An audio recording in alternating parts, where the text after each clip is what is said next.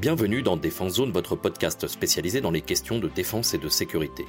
Chaque semaine, en plus de nos entretiens avec des militaires, policiers, gendarmes, entrepreneurs et autres experts du secteur, nous vous proposons un court résumé des actualités qu'il ne fallait pas rater ces derniers jours.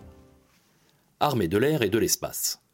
Jeudi 3 novembre, vers 14h45, un pilote de Mirage 2000-5 de l'escadron de chasse 1-2 Cigogne a été contraint de s'éjecter alors qu'il se trouvait à environ 5 km de la base aérienne sans cesse de Luxeuil-Saint-Sauveur.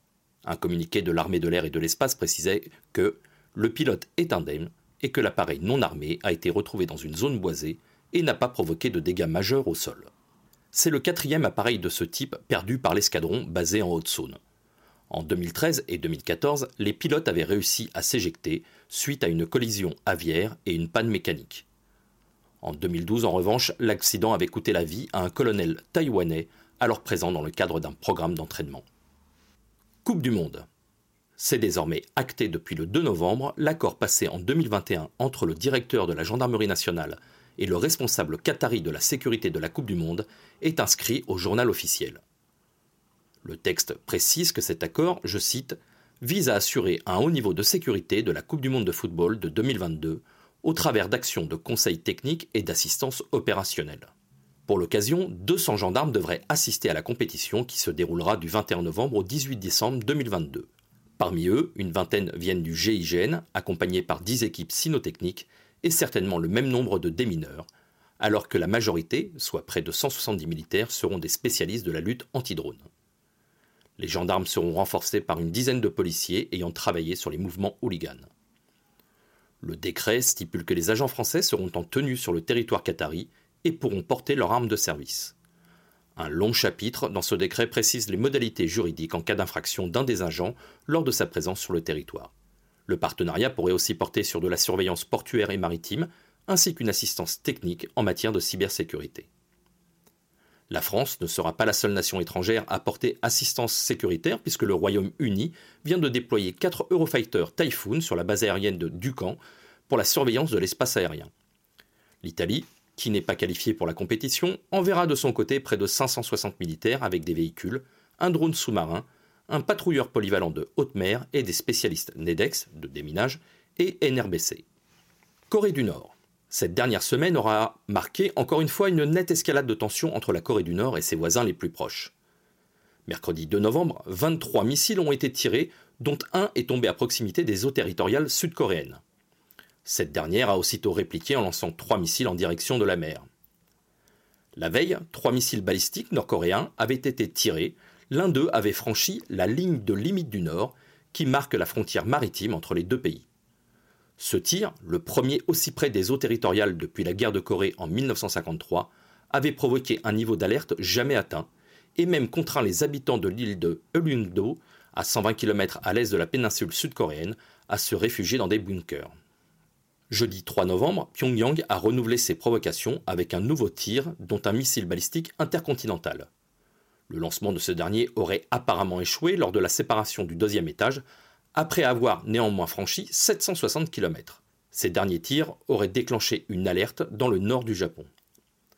Face à ces provocations du leader Kim Jong-un, l'armée de l'air sud-coréenne a décidé de prolonger ses exercices aériens, les plus importants jamais organisés avec les États-Unis, qui ont débuté le 31 octobre dernier. Marine nationale.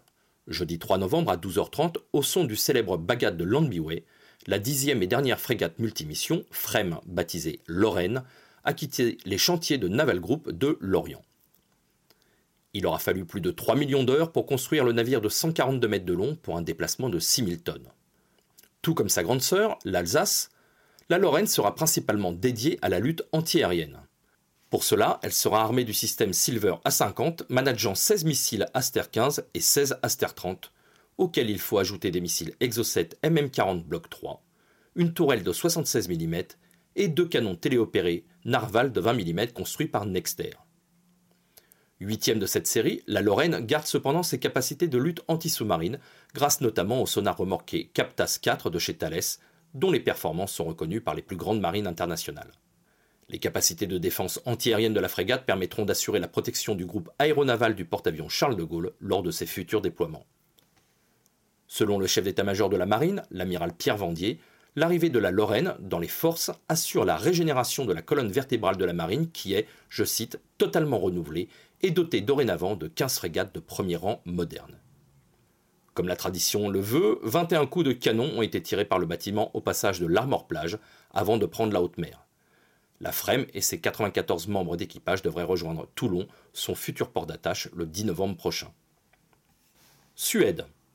La série noire semble continuer pour le NH-90, l'hélicoptère construit au début des années 90 par le consortium NHI pour NATO Helicopter Industry, rassemblant Airbus Hélicoptère pour la France et l'Allemagne, Fokker pour les Pays-Bas et Augusta Westland, futur Leonardo, pour l'Italie.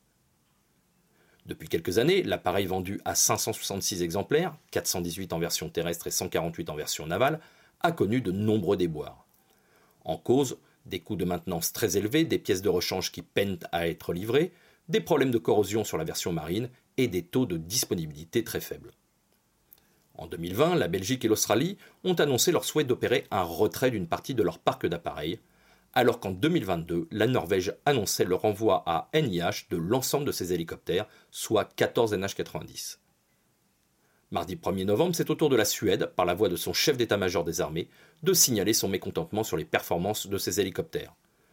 Déjà, en 2018, un rapport précisait que le coût d'une heure de vol de la version navale était estimé à plus de 25 000 euros, soit très largement supérieur à ce qui était annoncé initialement. Le haut gradé suédois a donc décidé de suivre son voisin norvégien avec le retour pur et simple au constructeur de ses 18 machines, 13 versions terrestres et 5 marines. C'est l'industriel américain Sikorsky, avec son UH-60 Blackhawk, qui devrait très certainement remporter le marché pour équiper les forces terrestres. La marine, quant à elle, n'a pas encore annoncé le remplaçant des ASM, même si le MH-60, toujours de Sikorsky, fait figure de grand favori. Industrie.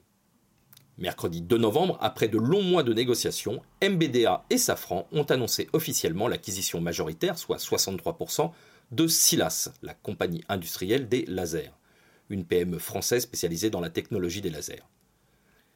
La prise de participation de cette pépite de l'industrie française de pointe, mais en proie à de grandes difficultés financières depuis la crise du Covid, avait valu une bataille fratricide entre plusieurs grands groupes. En juin 2021, Lumibird, une ETI bretonne, avait réussi à racheter 37% du capital de Silas à Areva, deuxième actionnaire derrière Ariane Group, au nez et à la barbe de Safran, qui souhaitait à l'époque pourtant revenir en force dans la filière des activités laser qu'elle avait abandonnée en 2011. Mais aujourd'hui, dans le cadre de sa nouvelle stratégie de croissance dans les activités souveraines et de l'importance que les armes laser prennent désormais dans la politique d'équipement de la défense, notamment dans la lutte anti-drone, Safran et MBDA ont réussi à s'associer dans une société conjointe créée pour l'occasion et baptisée HMS Laser. Le rachat des 67% des parts d'Ariane Group s'élèverait entre 50 et 100 millions d'euros. Le consortium a dû attendre l'avis de la Direction générale de la concurrence de la Commission européenne, saisie par d'autres entreprises qui craignaient que ce rachat place HMS en situation de quasi-monopole. Le rapport de cette dernière a conclu que, je cite, la concentration ne soulevait pas de problème de concurrence compte tenu de son impact limité sur la structure du marché, ainsi que du fait que la nouvelle entité n'aurait pas la capacité de verrouiller l'accès des potentiels fournisseurs d'effecteurs laser à un éventuel marché de systèmes d'armes laser. La transaction a été examinée dans le cadre de la procédure normale de contrôle des concentrations. Fin de citation. Depuis quelques années, les armées s'intéressent de très près aux armes à effet dirigé, les armes laser. En juin dernier, d'ailleurs, la Direction générale de l'armement avait commandé un premier prototype d'une arme laser baptisée Elma-P auprès de Silas pour un montant de 10 millions d'euros. Voilà pour l'essentiel de l'actualité cette semaine. Pour en savoir davantage sur cet univers et pour découvrir tous nos articles et reportages, rendez-vous sur notre site internet défense-zone.com. Pour plus de brefs, d'articles de fond et de photos, nous éditons également tous les trois mois un magazine papier que vous pouvez recevoir en étant abonné à notre espace premium. Il vous permettra aussi d'avoir accès à des contenus exclusifs sur nos différents supports. Vous trouverez tous les liens nécessaires dans la description de cet épisode. En attendant, nous vous souhaitons une bonne journée et nous vous donnons rendez-vous la semaine prochaine pour un nouveau résumé de l'actualité des forces de défense et de sécurité.